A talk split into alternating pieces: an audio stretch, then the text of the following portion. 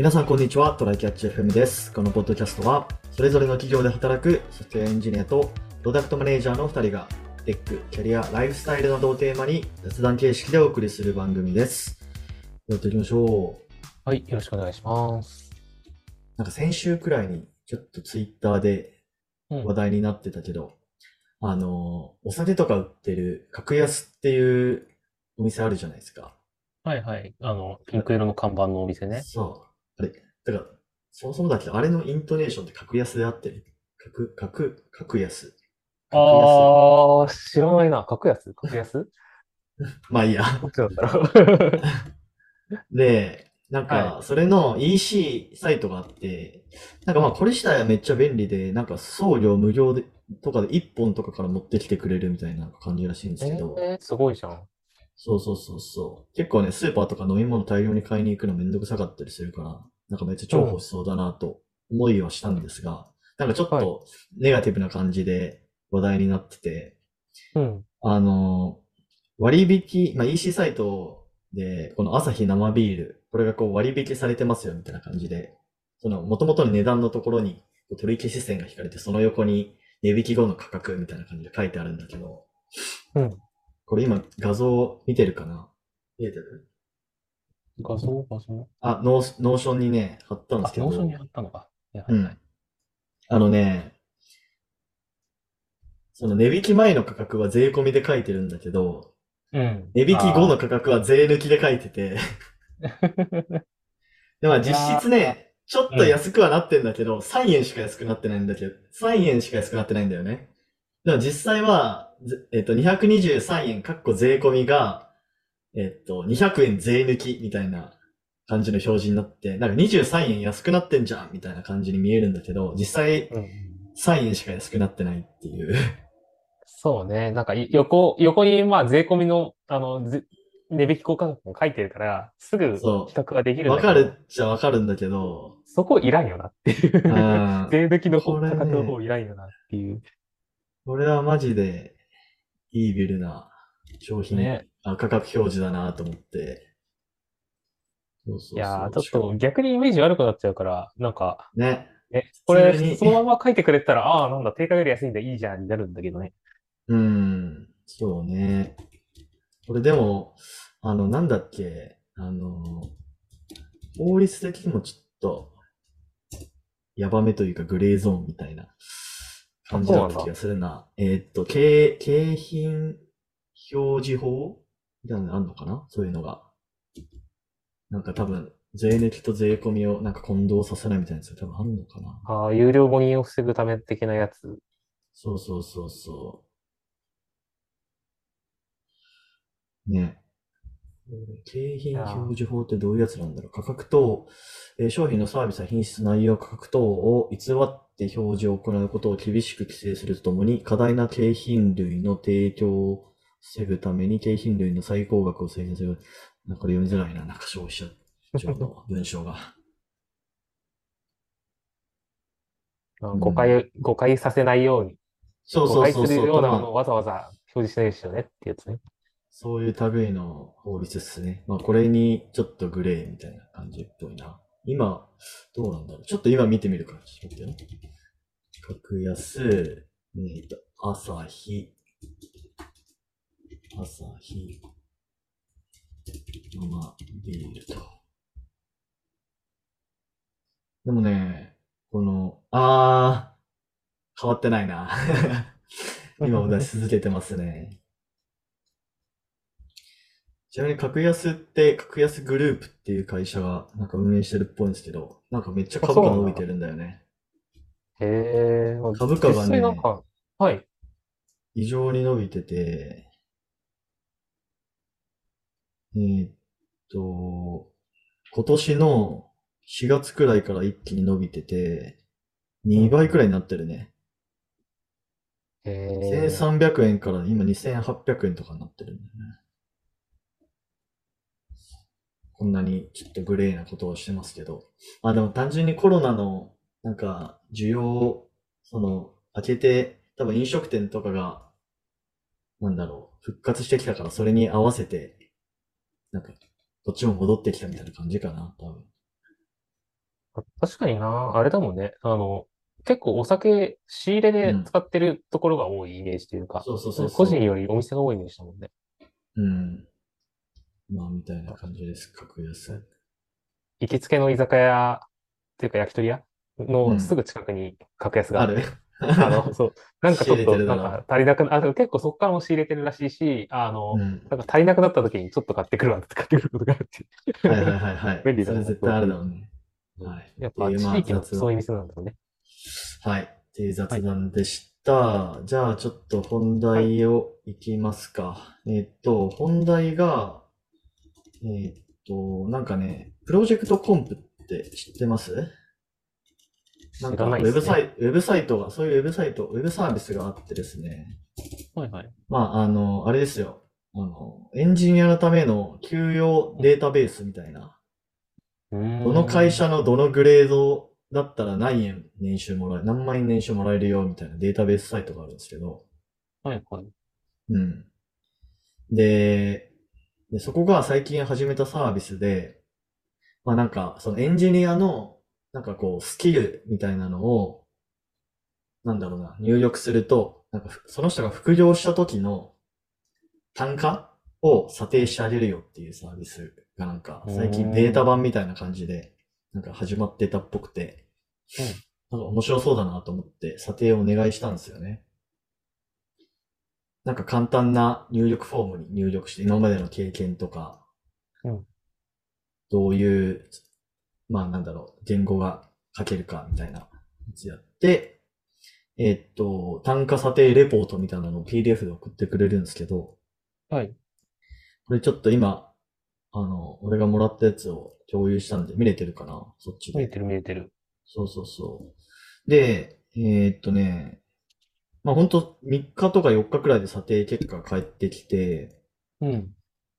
えーっと、僕のやつの結果が、えーっと、これ、結果としては、時給が何円なんだ？適正単価。これか。一番上に書いてある適正単価ってやつか。かな？うん。うん。時給副業時8000円から1万円って書いてあるね。副業週1ミーティングプラス作業で受けた想定。うーん、なるほど。えーっと、現場リードクラスエンジニアとして8000円から1万円程度のフェアバリューがあると推定されます。みたいなうん。とか書いてますね。で、その下に、まあ、こうやったら時給さらに上げれるかもよ、みたいなやつが書いてあるね。うん。うん。例えば時給そうそうそうそう、1万1000円まで上げたい場合は、まあ今までの経験を活かして稼働時間を増やせたら、まあそれくらいはいけるかもね、みたいな感じか。うん。さっきのうんは週10時間で、こういうロールだったら8000から1万だけど、もうちょっと増やして、かつ、えっと、今までの経験プロジェクトに似たようなものに入れたら、ちょっと上がるかもね、みたいな話か。そうだね。で、次の単価アップ効果2って書いてあるけど、まあもう一個のアイディアみたいなやつが、まあ時給1万2000まで増やしたかったらサーバーサイドもやれよ、みたいなこと書いてあるね。まあサーバーサイドだと、プロジェクトマネマネージャーもやったらそれくらいいくかもよ、みたいな話か。はいはいはい。うん。なるほどね。あ、そうだ。確か、その、査定依頼を出すときに、フロントエンドメインでやってるみたいなこと書いたのかな？確か。うん。うん。だから、サーバーサイドもやったら、まあ、これくらい上がるかもね、みたいなこと書いたのか。なるほどね。うんうんうんうん。そうっすね。で、その後に、適正年収。まあ、実際正社員として転職したら、まあ、これくらいもらえるんじゃねみたいな感じだね。うん。これ700万から800万みたいな感じで書いてあるな。うん。なるほどな。だから7、800か。で、単単価1万で受けるとして、なんか、うんフルで、まあ、フルで入るかどうかはまた話別になるだろうけど、160時間だと、月160なわけの単価なわけでしょ。まあね、それ、だったら年収も業務委託でやった方が、もうちょっと伸びても良さそうな感じはあるね。うん。うちがと、ちょっと高めで取ってる、た時の業務委託の人でもそこまで高くはなかったなっていう。ああ、なるほどね。まあでもこれはかなりリーダークラスとしての単価で書いてあるっぽいな。そうだね。うん、まあでも、感覚としては、まあそこまでずれてはないっていう感じはあるかな。そうだね。うん。確かにそう、そういうのはありそうだなって感じは。うんうんうんうん。で、なんか、ここのプロジェクトコンプ等級っていうやつがあってですね。ああ、はいはい。この G4 等級、そうそうそう、等級っていうのはグレードってことですよね。うん G4 low から G4、えっと、ミディアムって感じかな？うんそれだけ言われても高いのかこれだけ言われてもよくわわかんないけど、多分この PROJECT COMP が定義してるグレードみたいなのが多分あって、うん。あ、それは知らされてないのね。いや、知らされてないんだよね、これが。意味でそれ教えてよ、みたい G いくつまでな。あるんだ G5 ぐらいまであるのかね。ありそうな感じあるね。うん。そうそうそうそう。みたいな感じっすね。で、これ、あと、なんかね、うん別に、このレポートをもとに面談もしてくれてる、面談もしてくれるっぽくて、はいはい。それも一応ちょっとお願いしてみたって感じですね。多分、あの、なんだろう。普通にふ副業先を紹介してくれるとか多分あると思うんだけど。あーあ、これカジュアル面、あの、今、この査定概要に入ってる査定対象にカジュアル面談だけチェックが入ってなくて、これあの、うんうん。えっと、案件情報、履歴書、含む経歴書にはチェックが入ってるから、えっと、うん。宮地と、えっと、そのコンプの人がカジュアル面談をして、より正確な、あの、見積もりを出そうっていう話じゃなくて、さらにしょ、あの、もうその時点で紹介もするのかね。いや、どうなんだろうわかんない。でも俺カジュアル面談というかそういう、なんかより詳細なことを聞く、深掘るための面談みたいなのをやってくださいってチェックした気がするんだけどな。これなんでオフになってるかよくわかんないけど。うーん。うんそれが今後別で来るのかね。かもしんないね。うん。でもなんかね、単純に副業先斡旋しますよだとさ、ちょっとあんま乗り、乗り気じゃないというか、ね、あんま聞きたくなんないじゃん。うん。でもなんかこういうのとセットでやると、なんか面白いなと思うから、なんかうまい売り方だなって思いましたね。そうだね。目安としてもわかるし、なんか、うんある程度の正確性があるんだったら、あの、副業初めての人が、え、単価いくらなのか全然わからんってなった時に、あの、そうそうそうそう。めっちゃ低いところをつかまずに済むための目安そうだ。ね。うん。そうそうそう。だからちょっと、まあ今実際僕副業やってるんで、エンジニアとして。そうだよね。で、まあちょっとそこの先での時給はちょっと言えないですけど、うん。まあでも、あのー少なくとも1万2000円以下ではあるので、まあちょっとこの1万2000円になれるように、なんか交渉してみたいなっていう気がしましたね。なるほどね。うん。そういう目安になるのもいいな。うんうんうん。そうだね。まあみたいな感じでこういうサービスがあるんで、まあエンジニアの方でもし興味ある人は、あのー多分プロジェクトコンプのサイトから申し込めんのかなわかんない。俺メールが来たんだよね。えーやりませんか？みたいな。もしかしたら、なんか、あれかもしれない。その借りられた人だけにベータ版的にやってるのかもしれないけど、はい。まあちょっとリアルタイムス調べてみてくださいにでも出てるから、あ、でじゃあいけるのかもね。えっとサービスサイトがあるのかな？あ、サービスサイトからいけるっぽい。いいねなんか Notion が開こうとしているが、ちょっと今僕のネット環境がくるくるしてるが、えっと、まあ、あの、はい、サイトからいけそうです。僕も、はい。あの、職務経歴書？をそろそろなんか更新しないとなっていう思いがあってずっと放置してるから、あのうん、うんうん。それのついでにやるとか良さそうだなと思ったんで、はい皆さんもそうしてたぜひやってみてください。はい。じゃあ終わりましょうか。はい。はい。えー、ではこんな感じで週2回のペースで配信しているので、もし面白いと思っていただけたら、えー、Twitter のフォロー、ポッドキャストのレビューなどぜひお願いします。では今回も聞いていただきありがとうございました。ありがとうございました。